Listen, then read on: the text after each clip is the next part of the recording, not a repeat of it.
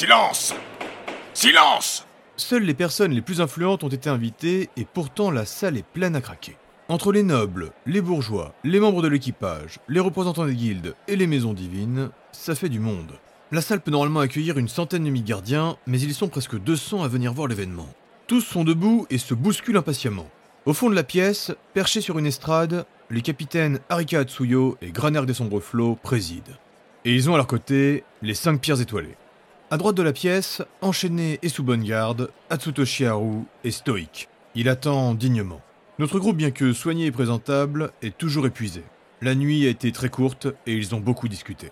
Ils sont assis, Ular et Elias devant, Raylork un peu au milieu, Shinsu et Ross, eux, sont à l'arrière sur des sièges adossés au mur. Après avoir été récupéré par les autorités, le second Atsutoshi Haru a été interrogé et très malmené.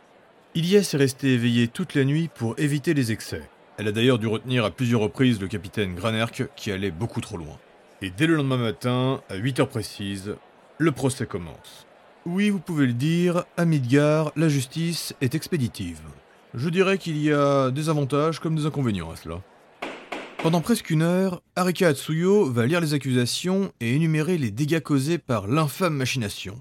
Et tout cela avait donc pour but d'handicaper le Léviathan et ainsi nous imposer un retour en arrière. L'objectif était de nous forcer à nous arrêter sur le territoire d'Albion pour rejoindre la première offensive. Vos hommes et vous avez comploté contre la décision de nos rois.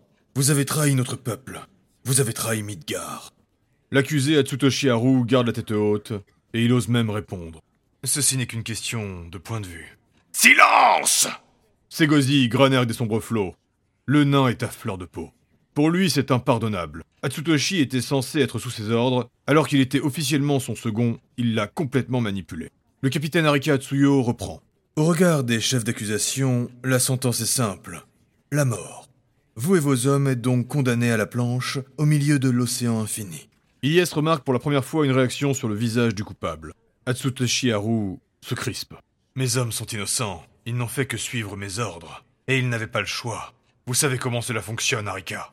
Sans un mot, Granerg jette un couteau. Et sa lame se plante dans l'épaule du Frostalf. Le nain était à 6 mètres, et malgré son œil borgne, il a parfaitement touché sa cible. Personne ne réagit vraiment à cela dans l'assemblée. Midgar reste une terre de violence. Ular se lève. Si je puis me permettre, cher capitaine. Arika Tsuyo lui fait signe d'avancer. Eh bien. hmm, C'est délicat, mais vous n'avez pas votre mot à dire, en fait. Ular est prêt à esquiver un couteau, mais le nain fulminant l'écoute attentivement. Ilyes se redresse et enchaîne. Atsutoshi Haru a été arrêté par notre groupe. C'est donc légalement à nous de rendre le jugement. Foutaise Hurle le nain. Le capitaine Frostalf, lui, a une réaction plus soutenue. Nous sommes les maîtres de ce bateau. Tout ce qui s'y passe est sous notre juridiction. Ular et Elias sont face au capitaine qui les surplombe, ils ont la foule dans leur dos et les gens derrière s'inquiètent de plus en plus. Ular Valoem s'incline. Vous avez parfaitement raison. Vous êtes les maîtres de ce bateau. La tête penchée, Ular sourit. Ilyes est toujours droite et poursuit. Mais nous n'étions pas dans ce bateau quand il a été capturé. Ular relève la tête, il jette ses cheveux en arrière. Des hommes et des femmes gémissent en le voyant faire. Le Scalde se retourne vers la foule et leur fait un sourire ravageur. Nos lois sont assez simples. Une guilde d'or s'occupe du jugement quand elle capture le malfrat, peu importe les méfaits. Et oui, vous avez raison, il y a aussi les lois quant à la juridiction. Mais en l'espèce, nous étions sur le territoire d'Atsutoshi Haru au moment de l'arrestation. Ular avance et termine face à l'accusé. Il parle un peu plus bas. Au début, je ne comprenais pas la raison de cette fuite. Je l'ai trouvé lâche et sans jugement. Il n'avait aucune chance d'échapper au Léviathan. Mais maintenant, je sais pourquoi. Le Scalde parle encore plus bas. Vous saviez que vous n'aviez aucune chance de survie avec eux. Et vous vous êtes dit que nous serions possiblement plus cléments. L'accusé répond à Ular. Je me fiche de mon sort. Mais ceux qui m'ont servi l'ont fait pour Midgar. Nous sommes tous ici pour Midgar. Nous avons seulement une vision différente de ce qui importe pour notre peuple. Une fois que j'aurai disparu, ils ne seront plus jamais une nuisance. Sachez que si je viens à mourir, rien ne se passera. Mais si mes hommes viennent à tomber, tous mes suivants n'ont pas été trouvés, et ils ont ordre dans ce cas de tout saccager. Vous aurez le droit à une mutinerie avec des adversaires qui connaissent le terrain. Prélord Gratex se lève d'un coup. Cessez vos menaces Vous n'arrangez rien Le hurlement du troll résonne dans la pièce, et certains ont légèrement uriné dans leurs pantalons en satin. Ilyes reprend la main. Elle fait toujours face au capitaine. De par nos lois, vous n'avez aucun pouvoir sur lui. Il n'est d'ailleurs techniquement même pas votre subordonné. Même si officiellement il est second, nous savons tous que ce n'est qu'apparat. Ce n'est qu'un symbole, capitaine des sombres flots. Techniquement, il est comme vous, sous les ordres directs des rois. La foule est de plus en plus bruyante. Granerk est rouge de colère et se venge en frappant du marteau pour les faire taire. Silence Silence En plus des jeux de manches, il fait des jeux de jambes. Hullard s'élance avant que le capitaine Atsuyo reprenne la parole. Et avec un soupçon d'illusion, il fait briller ses cheveux dorés. Nombreuses ont été les exactions commises pour la gloire de Midgard. Mais même quand un héros avait ses torts, quand il s'agit de rendre un jugement, l'histoire prouve bien qu'on a toujours mis le patriotisme avant la vendetta. Il est certain que le second Atsutoshi Haru n'est qu'un pion dans une bien plus grande machination, une guerre politique entre nos grands dirigeants. Ilyes profite de son élan.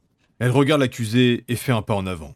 Que ce soit la Valkyrie ou le Skald, les deux font exprès d'empêcher qui que ce soit de parler. Et pour un œil expérimenté, c'est un délice à regarder. Les deux membres de l'équipage qui ont été assassinés, c'est vous qui l'avez commandité. L'accusé fixe Ilyes et son épée. Oui. Des exclamations dans la salle. Pourquoi? À tour de rôle, ils... Ils ont remis en question le sens de leur mission. Ils doutaient. Et je ne pouvais pas prendre le risque de les voir compromettre notre organisation. Redork parle depuis sa chaise avec sa voix caverneuse. Et c'était donc à cause d'eux que vous avez eu du retard sur votre plan. Atsutoshi Haru s'étonne de cette réflexion. C'est exact. Mais comment le savez-vous? Nous sommes déjà à deux semaines des côtes d'Albion d'après les cartes que j'ai vues chez vous. Ça commence à faire loin si vous voulez créer une avarie. I.S. Ravenor se tourne vers l'assemblée. Céleste dans son dos commence à s'illuminer. Atsutoshi Haru avait donc des suivants fidèles. Mais comme vous venez de l'entendre, ils étaient prisonniers. Ils ne pouvaient plus sortir de cette machination sans perdre la vie ou la raison. La Valkyrie se retourne vers les capitaines. Si vous emprisonnez ou exécutez ces matelots, vous risquez de manquer de personnel formé pour manœuvrer. Puis elle tourne son regard vers Ular. Le Skald acquiesce. Elle veut l'accord du groupe avant d'annoncer la sentence. Elle se retourne ensuite vers Relork, puis Ross. Ils approuvent aussi. Shinsu Tensei ne la regarde pas. Ses yeux sont braqués sur la foule. Il est inquiétant et impatient. Elle prend ça pour un oui. Elle la laisse lancer, mais elle fait signe à Ular, qui prend sa place volontiers. Ilyes sait que son sang de dragon aime parler. Mais Ular en profite pour poser une question personnelle. Avant d'annoncer la sentence, euh, Le Skald observe avec attention les regards noirs des deux capitaines. Et il n'est pas le seul. Tout le public est en train de le dévisager, mais les deux dirigeants semblent accepter la perte de leur autorité. Cependant, il est facile de deviner qu'en fonction de la sentence annoncée, les choses pourraient dégénérer. Ular se retourne abruptement vers l'accusé. avez-vous autre chose à nous dire? Quelque chose à nous donner pour réduire votre peine? Une information qui pourrait nous aider à remonter plus haut dans les maillons de la chaîne Sachez que je préférerais mourir plutôt que de les trahir. De plus, si vous cherchez à m'envoûter... Oui, je sais, je sais. Vous y résisterez. Relork, toujours depuis sa chaise. Et c'est d'ailleurs l'une des raisons pour lesquelles ils vous ont choisi, n'est-ce pas? Un mage puissant, fidèle et intelligent. Dans ce genre de situation publique, il faut toujours s'imaginer Ilyes et Ular en avant, avec parfois Relork sur le côté. Ross, lui, est à l'arrière, il est pour ainsi dire toujours aux aguets. Shinsu Tensei, de son côté, est toujours ennuyé. Il est presque dans les ombres, assis sur une chaise en équilibre. Mais à l'instar de Ross, il est toujours prêt à bondir. Et il faut même avouer qu'il attend n'importe quelle opportunité. Pour le public présent, et surtout pour ceux qui savent regarder, les Pierres Étoilées sont déjà un groupe très soudé. Ils parlent d'une seule voix malgré leurs différences. Ils sont déjà dans cette symbiose connue des grands groupes midgardiens, complémentaires et solidaires. Durant les grandes batailles contre Albion et Hibernia, Midgard est toujours en infériorité numérique. Et c'est justement ce genre de groupe qui fait toute la différence. Un rapide mouvement, la cape au vent, Ular est envoûtant. Pour les dégâts occasionnés, qu'ils soient techniques ou physiques, nous allons réquisitionner le bateau de la glace de l'aube et toutes ses possessions, et ainsi l'argent qui sera récupéré servira à dédommager les dégâts infligés. Céleste s'illumine, elle magnifie sa porteuse en la rendant lumineuse. Pour les vies qui ont été prises, nous trouverons les tueurs cachés au sein des guildes noires. Pour celles qui ont été perdues pendant les explosions, elles seront considérées comme des pertes en temps de guerre. Les proches et les familles pourront donc être dédommagés et ils seront aidés comme convenu par nos amendements. Pour les suivants d'Atsutoshi Haru en lien avec ce complot, s'ils ne sont pas soldats ou matelots, ils seront enfermés jusqu'à notre arrivée en Atlantide. Puis ils seront abandonnés à la première île que nous croiserons. Pour les autres, ceux nécessaires au fonctionnement du Léviathan, ils continueront de servir le bateau, mais à la moindre exaction, ils seront exécutés. Et enfin, pour le grand prêtre d'Odin, le second déchu, l'ex-propriétaire de la glace de l'aube, Atsutoshi Haru. Tous se regardent. Ular et Elias valident mutuellement ce que le groupe avait décidé. Ce sera l'exil. Et possiblement la mort. Vous serez abandonné ici dans les plus brefs délais, avec seulement une embarcation à votre disposition. Vous êtes un mage puissant et un navigateur célèbre. Vous aurez peut-être une chance. Et si vous restez en vie, vous aurez la joie d'arriver sur Albion. Silence. Pour ne pas perdre la face, les deux capitaines restent un instant à se parler à voix basse. Puis Arika Atsuyo se tourne vers l'assemblée. Nous reprendrons le jugement ce soir. Nous allons étudier votre demande de sentence. Le procès est ajourné. Le cœur battant, Ilyes fait signe à Ular de se rapprocher. Bravo, Ravanor. Bien joué, Valoem. Et ils rejoignent le reste des pierres étoilées. Mais très rapidement, Ilyes constate un problème. Mais par les dieux, où est l'orque Ross s'approche. Il est parti en courant pendant que vous rendiez le jugement. Je pensais que tu l'avais vu faire, c'est pas comme s'il était discret. Jisoo rajoute. Il m'a dit qu'il avait un truc important à faire. Ilyes s'énerve, Céleste scintille. Si c'est encore un entraînement pour Bristono, je vais lui faire la peau. Ular fait la moue. Ce n'est pas exactement ça. Je ne l'ai jamais précisé, mais vous l'avez déjà entendu avant la grande bataille navale. Presque tous les jours, il est possible d'entendre dans tout ou partie du Léviathan des annonces à travers des tuyaux en cuivre et en argent. C'est à la fois mécanique et magique. Il y a une sorte de studio d'enregistrement, majoritairement utilisé par l'équipage pour envoyer les communications en lien avec la navigation. Mais il arrive parfois que ce soit utilisé pour d'autres occasions. Et alors que Ilias Ravanor commence à se calmer, les haut-parleurs cuivrés et argentés se mettent à vibrer. Bonjour à toutes et à tous, je suis Ulmaritina et je vous présente pour la première fois sur nos tuyaux l'émission sportive On brise de tonneau. Je suis donc installé avec le grand et l'unique Kero Kerm, le maître du tonneau. Bien le bonjour, bien le bonjour. Et il est accompagné par son disciple le plus connu, l'un des plus grands champions actuels de Bristono, triple champion sur trois années consécutives, Raylord Dratek de Granit. Salut à tous, et merci de nous avoir invités, Maritina. Alors dites-moi, après plus d'un mois à naviguer et à tout organiser, pensez-vous que nous sommes enfin prêts à faire ce championnat flottant? On est plus que prêts. Ça va être le fameux. Et d'ailleurs, je félicite chaleureusement les constructeurs de talent, notamment la Guilde d'Ivoire. Ils ont fait un travail formidable. On avait peur que le public soit un peu trop limité, mais là, il va y avoir de la place pour en profiter. Grand maître du tonneau, pouvez-vous nous expliquer le prix de l'entrée des billets? On a bien réfléchi. Les billets vont servir à financer les différents prix, mais aussi ils vont permettre d'organiser les spectacles qui seront présentés avant et après les matchs. Chaque affrontement sera une petite célébration dans le Léviathan. Et vous avez prévu de la place pour toutes les classes, c'est bien ça?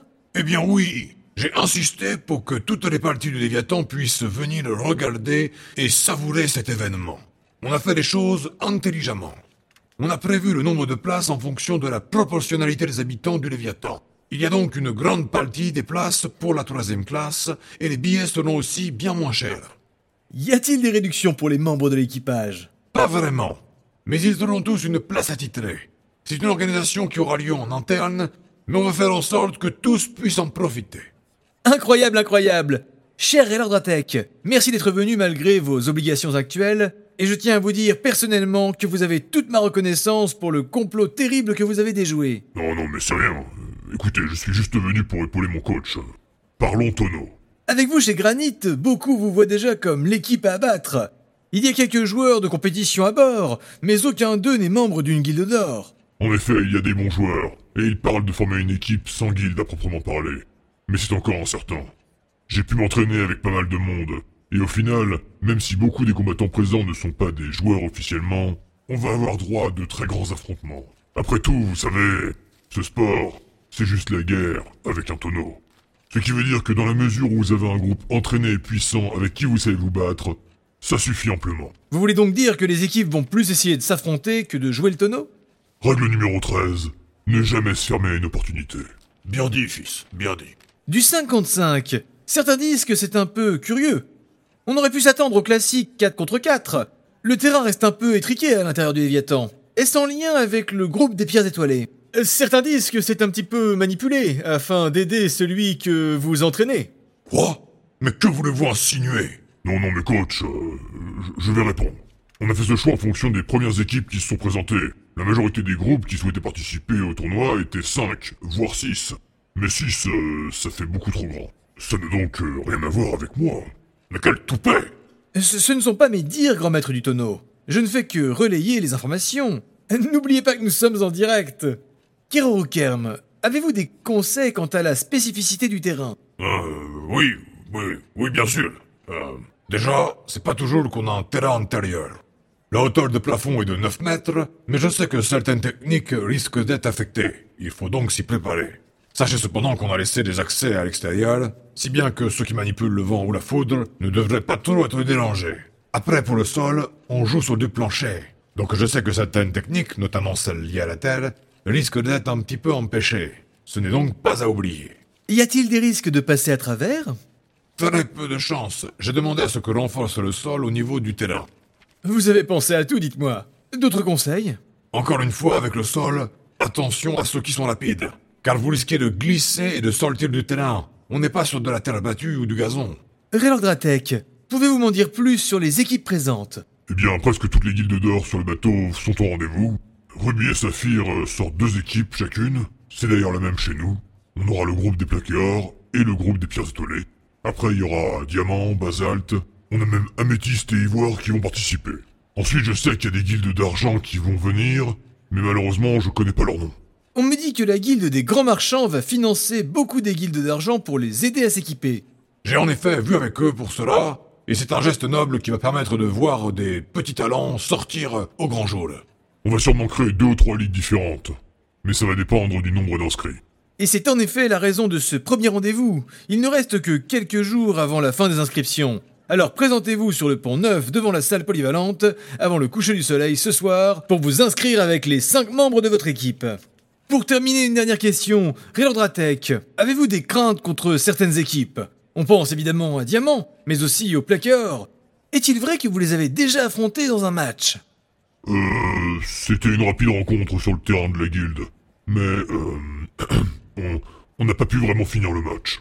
Et la guilde de Péridote ne participera pas donc? Eh bien non, ils, ils n'ont pas voulu. Mais n'est-ce pas justement à cause de l'organisation? Pardon?